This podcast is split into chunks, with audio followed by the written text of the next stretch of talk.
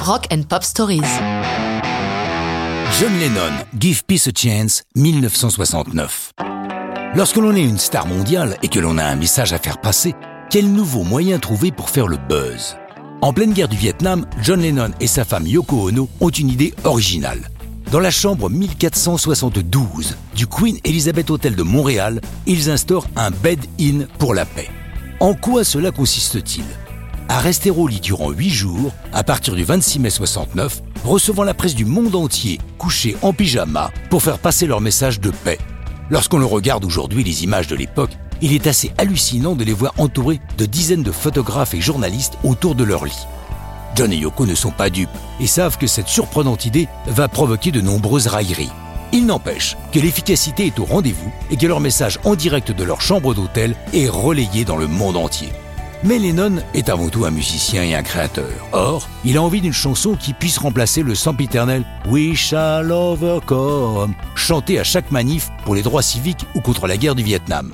Il veut donc composer un hymne qui puisse être repris par des foules entières. L'enregistrement de Give Peace a Chance a lieu le 31 mai 69 dans la chambre d'hôtel bien sûr, et les chœurs sont fournis par différentes personnalités amies présentes autour d'eux. Parmi eux, Timothy Leary, le pape des expériences au LSD, le poète beat Allen Ginsberg, l'inévitable Yoko et, plus surprenant, Petula Clark. Les guitares sont tenues par Lennon et par Tommy Smothers, musicien et comédien très engagé politiquement. Les percussions sont assurées par toutes les personnes présentes, tapant en rythme sur les portes ou sur les tables de la chambre, mais Lennon, trouvant les percussions trop faiblardes, fait venir des tambours de la secte Hare Krishna pour les renforcer. C'est le Canadien André Perry qui assure la prise de son, difficile au vu de la mauvaise acoustique de la chambre.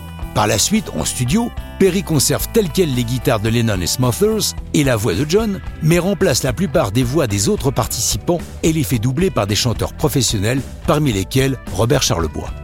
Très reconnaissant du travail accompli, Lennon indique les coordonnées complètes de Perry sur la pochette du disque, lançant ainsi la carrière du jeune ingénieur du son.